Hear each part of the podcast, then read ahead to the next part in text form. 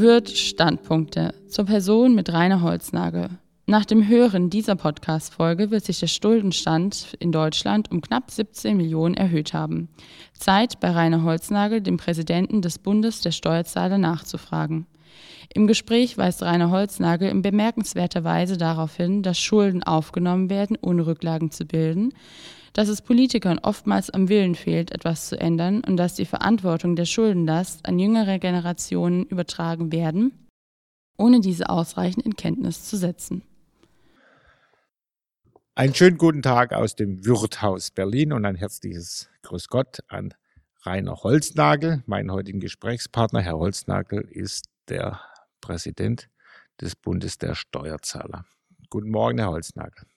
Hallo, ich grüße Sie. Guten Morgen. Der BDS zweifelt die Verfassungskonformität des Nach Nachtragshaushalts 2 des Deutschen Bundestags an. Was sind die Gründe dafür? Wir haben eine Schuldenaufnahme, die gigantisch ist. Die, allein der Bund plant fast 220 Milliarden Euro neue Schulden aufzunehmen.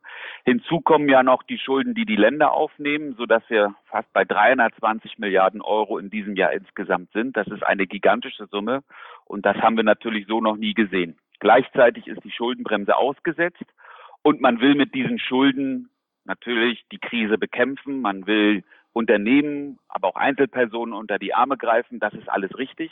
Wir haben uns das genau angeschaut und stellen fest, dass der Bund viel zu viel Schulden aufnimmt.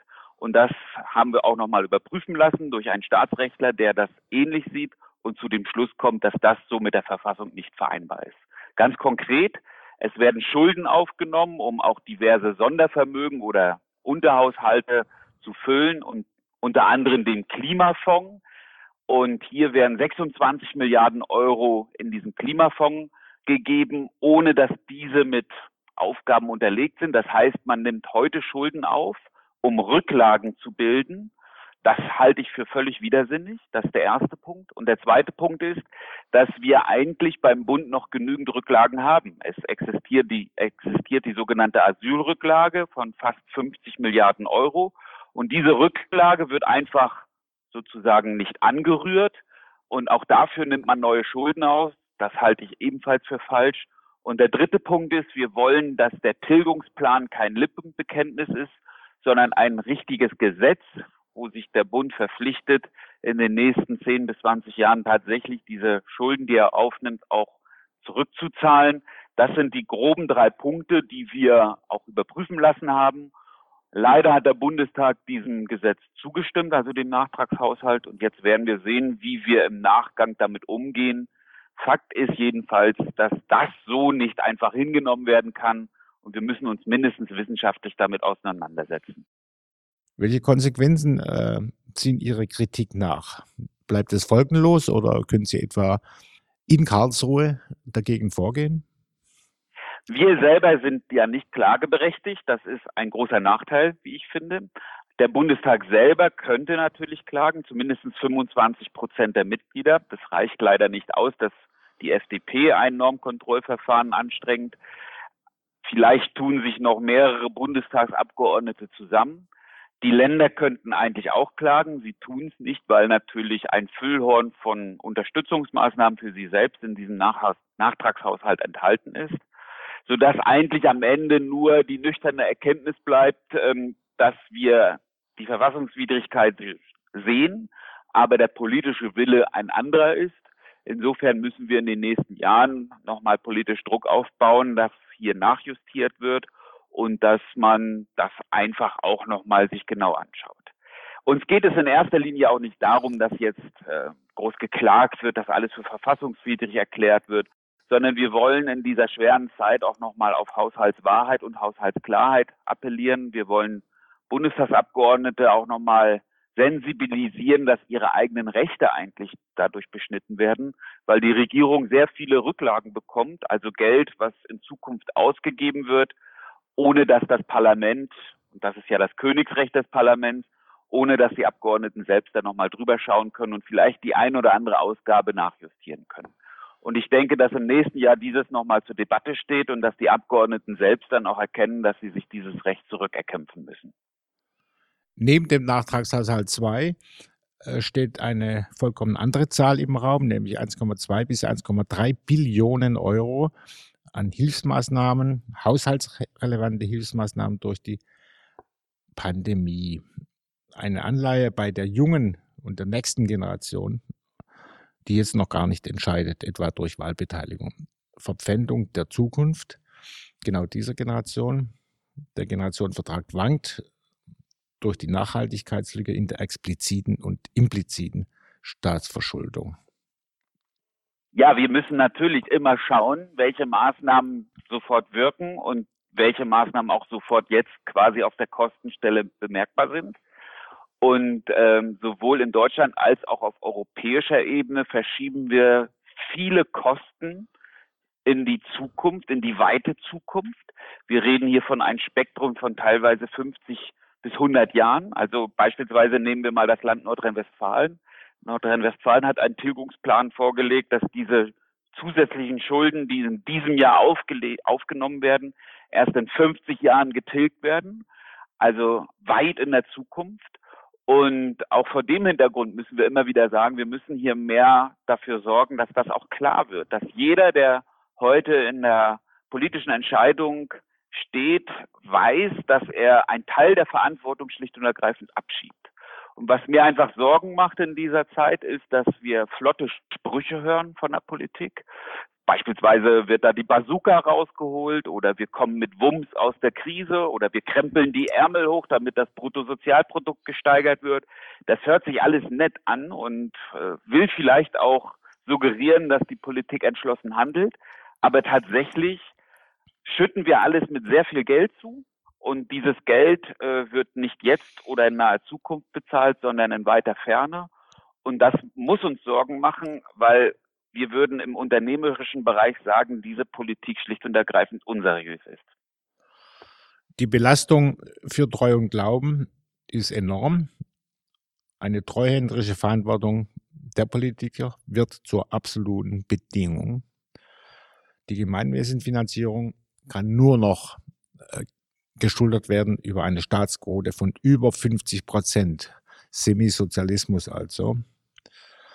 Dabei wird Steuerwettbewerb durch die europäischen Mitgliedstaaten und auch durch die deutschen Bundesländer betrieben, nahezu schon als Schimpfwort verstanden. Sie haben völlig recht. Vieles gerät außer Rand und Band. Ich will das vielleicht mal am, am besten Beispiel dadurch erklären, dass wir auch auf Bundesebene immer mehr über Verstaatlichung sprechen und vor allen Dingen auch, dass dies gar nicht so böse ist. Und selbst Unternehmen rufen nach dem Staat und wollen, dass der Staat bei ihnen einsteigt. In Jungtem wird natürlich auch diskutiert, ob der Staat, ob die Bundesregierung, ob die Anteilseigner denn nicht auch in das Geschäft reinreden dürfen. Und aktueller Anlass ist ja beispielsweise die Unternehmensrettung der deutschen Lufthansa AG. Grundsätzlich halte ich das für richtig, dass der Staat hier tatsächlich unter die Arme greift, denn das Unternehmen ist ja nur deshalb in Schwanken gekommen, weil staatliche Maßnahmen den Reiseverkehr eingeschränkt haben. Aber diese Unterstützung muss aus meiner Sicht mit klaren Rahmenbedingungen bestückt sein. Als erstes muss klar sein, dass jegliche Art von finanziellen Hilfen eine zeitliche Begrenzung haben. Ab wann steigt der Staat wieder aus, ohne Wenn und Aber? Das ist für uns deswegen wichtig, weil wir in der letzten Finanzkrise 2009, 2010 auch Banken gerettet haben, unter anderem die Commerzbank. Und wir sind immer noch Anteilseigner der Commerzbank, ohne dass die Bank es wirklich notig gehabt hätte, gerade in den fetten Jahren, die hinter uns liegen. Also wir brauchen ein Verfallsdatum für den Ausstieg.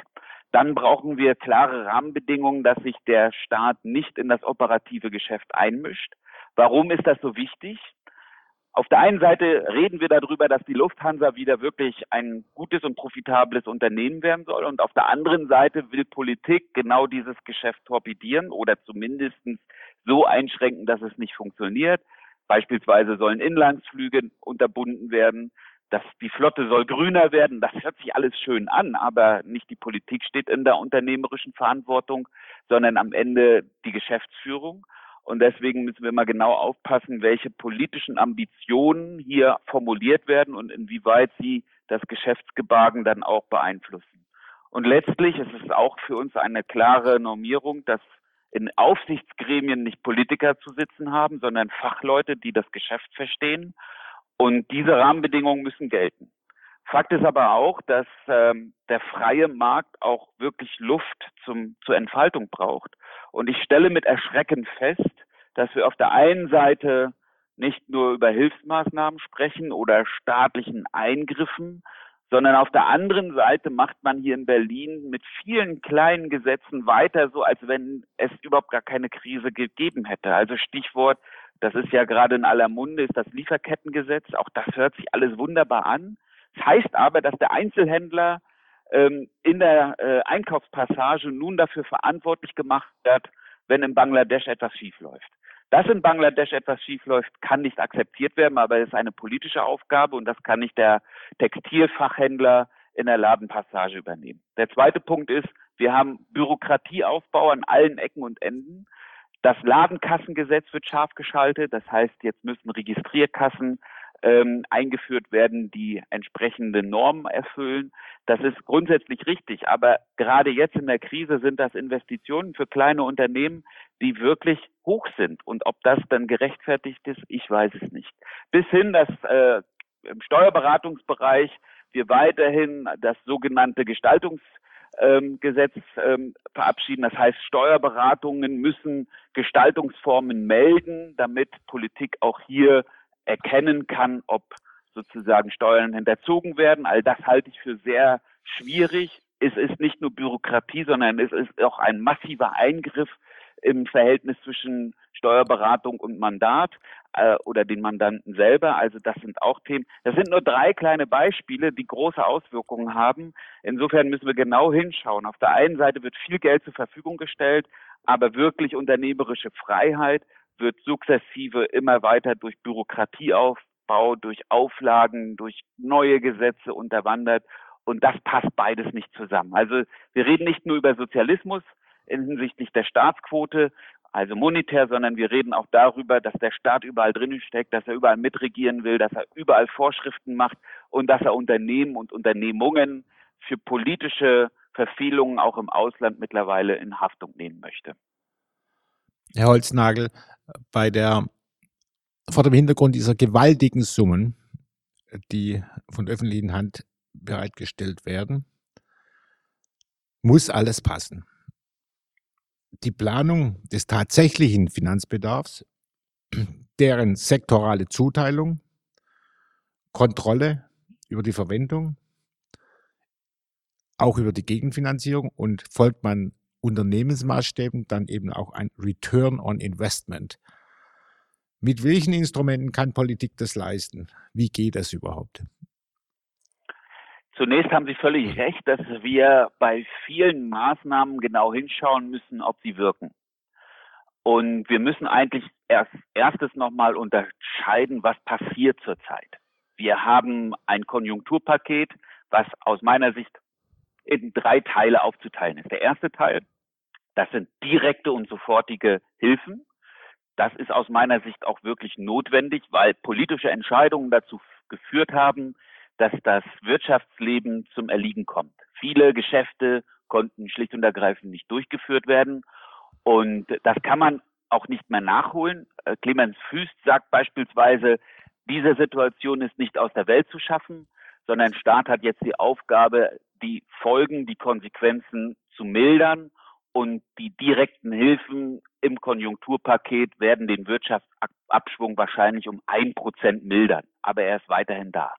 Der zweite Punkt in diesem Konjunkturpaket, das sind letzten Endes langfristige Strategien, die die Politik befördern will, einen gewissen Transformationsprozess in der Wirtschaft voranzutreiben, Stichwort E-Mobilität, Wasserstoff, aber auch dass wir das Bildungssystem auf Vordermann bringen, dass wir hier mehr investieren. Das halte ich für durchaus wichtig. Aber hier haben wir schon die ersten Maßnahmen, die aus meiner Sicht nicht in das Konjunkturpaket gehören, sondern grundlegend in den Haushalt. Das sind ja Daueraufgaben. Das ist ja nicht damit beendet, wenn die Konjunktur wieder anspringt, sondern wir müssen uns damit langfristig auseinandersetzen. Und der dritte Punkt ist, dass wir auch den Sozialstaat weiter ausbauen. Und hier haben wir eine hohe Konsumquote. Das heißt, viel Geld, was wir jetzt durch Schulden aufnehmen, ist gar nicht den, für den Wirtschaftsfluss gedacht, sondern es ist für Sozialleistungen gedacht, für Konsumleistungen.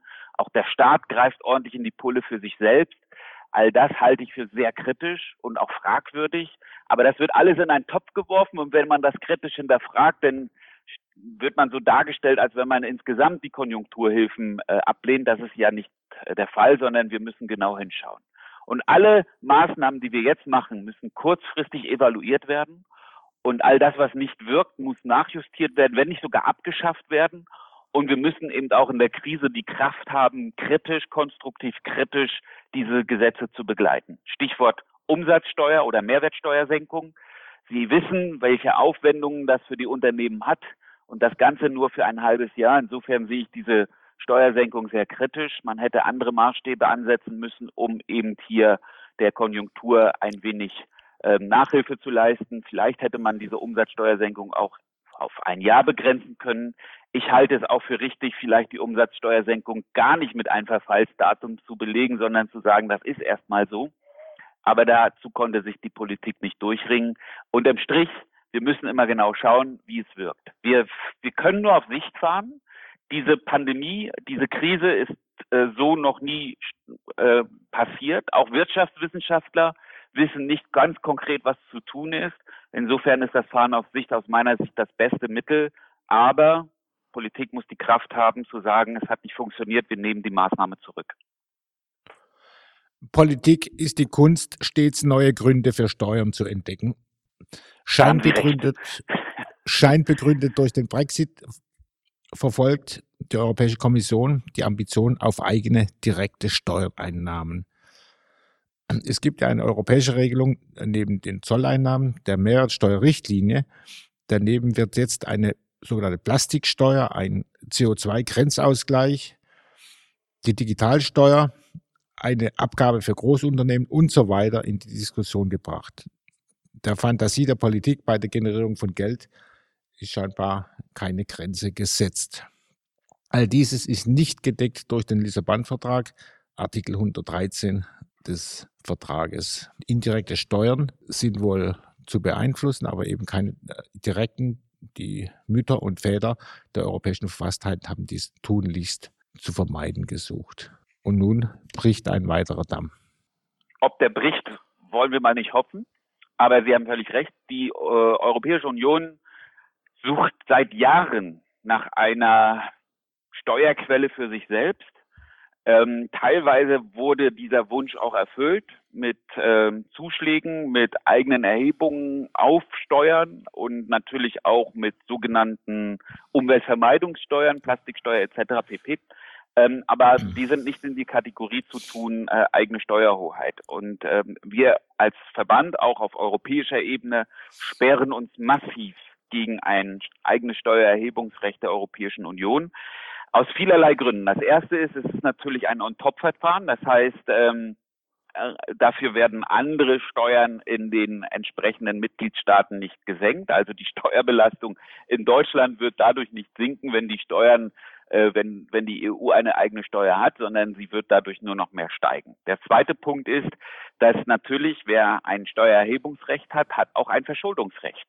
Und äh, dadurch würden dann auf europäischer Ebene auch die Dämme brechen, was die Verschuldung angeht. Wir haben ja jetzt schon in der Krise die Diskussion darüber, dass die Europäische Union sich verschuldet, aber sie über die Haushalte auch äh, gleichzeitig die neu aufgenommenen Schulden zu, zu tilgen hat. Insofern äh, trifft es dann auch wieder die Nationalstaaten und sie wissen, wie die Verteilung ist. Deutschland ist der größte Nettozahler, also bürgen wir auch für die meisten Schulden und stehen dafür auch ein. Und der dritte Punkt ist letzten Endes, dass äh, wir dadurch überhaupt keine Synchronisierung der Politik im Einzelnen herstellen. Wenn die Europäische Union ähm, ein eigenes Budgetrecht hat, dann wird sie auch weiter ähm, eigene Maßstäbe in der Gesetzgebung setzen. Ob die Mitgliedstaaten diese dann umsetzen oder für richtig erachten, spielt dann keine Rolle. Aus meiner Sicht ein großes Wirrwarr. Und wir müssen hier immer wieder sagen, äh, wir haben eigentlich die Aufgabe, erstmal eine politische Union herzustellen und nicht äh, dafür Sorge zu tragen, dass wirtschaftlich alles synchronisiert wird. Solange die politische Union nicht vollendet ist, wird die wirtschaftliche Union nicht gelingen. Und wir sehen das an vielen einzelnen Fällen, dass ähm, man versucht hat, mit der Einführung des Euros, mit dem Binnenmarkt, mit Schengen vieles wettzumachen von den Unterschieden, die es politisch gibt. Und deswegen sehe ich es weiterhin kritisch. Ein letzter Punkt auch noch zu den jetzt diskutierten Hilfsmaßnahmen und den Eurobonds und den entsprechenden Investitionen, die getätigt werden muss. Hier sieht man schon, wie unterschiedlich die Ansätze im Einzelnen sind. Italien beispielsweise, aber auch Spanien spricht ganz massiv davon, dass diese Hilfsmaßnahmen für staatlichen Konsum genutzt wird.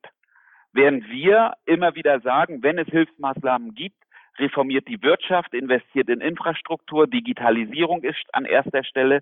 Also wir reden an, auf europäischer Ebene, was Hilfe angeht, völlig aneinander vorbei. Die Vorstellungen darüber sind komplett konträr. Und das ist aus meiner Sicht auch eines der größten Probleme, dass am Ende Strukturen in Südeuropa aufrechterhalten werden, die schon vor der Krise kaum überlebensfähig waren, die schon vor der Krise dazu beigetragen haben, dass die äh, einzelnen Staaten nicht wettbewerbsfähig sind, dass sie ihre wirtschaftlichen Strukturen nicht so reformieren, dass sie in Zukunft auch fit für den internationalen Markt sind. Und deswegen sehe ich es sehr kritisch, dass jetzt mit massivem Geld auch vor dem Hintergrund der Corona-Krise hier ähm, der Steuerzahler in Deutschland stark belastet wird. Sie, Herr Holznagel, fragen die Berechnungsgrundlage dieses 750 Milliarden Euro Programms der Europäischen Kommission nach, zu Recht. Stand heute ist nicht geplant, das Parlament an der Verwendung und Zuteilung zu beteiligen, also das Europäische Parlament.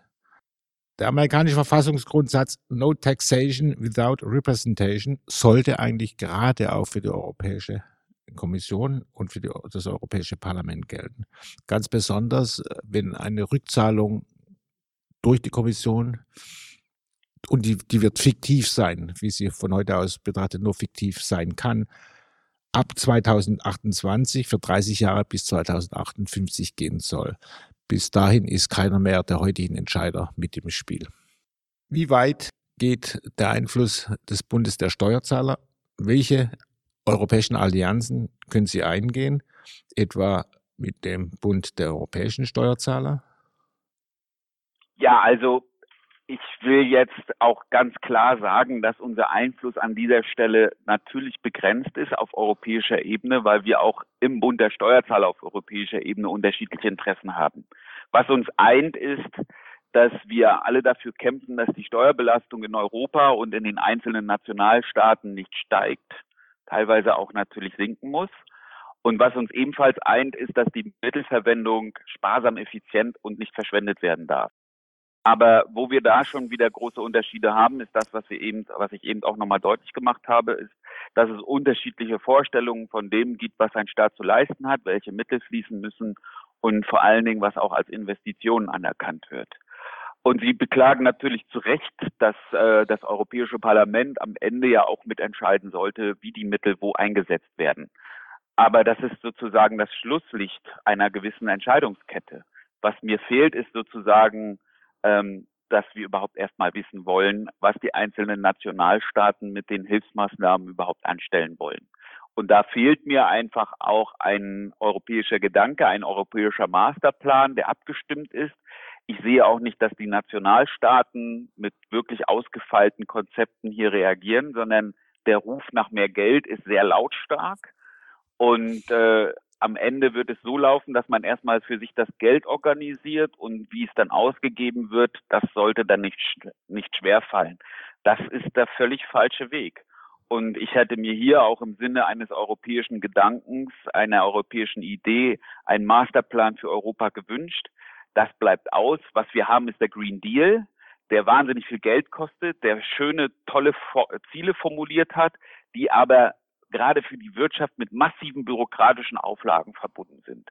Verstehen Sie mich nicht falsch. Ich bin alles andere als gegen Umweltschutz und Klimaschutz. Das muss alles seine Berechtigung haben. Das muss auch viel mehr im Vordergrund stehen als im, in der Vergangenheit. Aber wo ich entschieden gegen bin, ist, dass wir tolle Hochglanzplakate drucken und uns gegenseitig auf die Schultern kloppen und sagen, wir haben jetzt ganz viel für die Umwelt getan, aber weder der Verbraucher ändert sein Verhalten, noch haben wir eine wirtschaftliche Basis für andere Konzepte, die letzten Endes auch profitabel sind, die Unternehmen ähm, so realisieren können, dass sie natürlich auf der einen Seite eine Rendite erwirtschaften, auf der anderen Seite auch Arbeitsplätze sichern. Das muss im Einklang stehen. Insofern fordere ich auch bei diesen Maßnahmen ein wenig mehr Realismus ein und vor allen Dingen auch Ehrlichkeit in der Sache. Solidarität, Sie sagen es völlig zu Recht, Solidarität verlangt eine Wahrnehmung beider Richtungen. Politische Fortune wird jetzt dringender gebraucht denn je. Denn stellen Sie sich vor, wie etwa soll einer alleinerziehenden kroatischen Altenpflegerin beigebracht werden, dass sie das Rentenprogramm der französischen Eisenbahner mitfinanzieren soll. Die Solidarität ist immer letzten Endes ein Schlagwort, das oft genutzt wird, sowohl auf europäischer Ebene als auch auf deutscher Ebene, um Maßnahmen durchzusetzen, die am Ende aus meiner Sicht sogar unfair sind.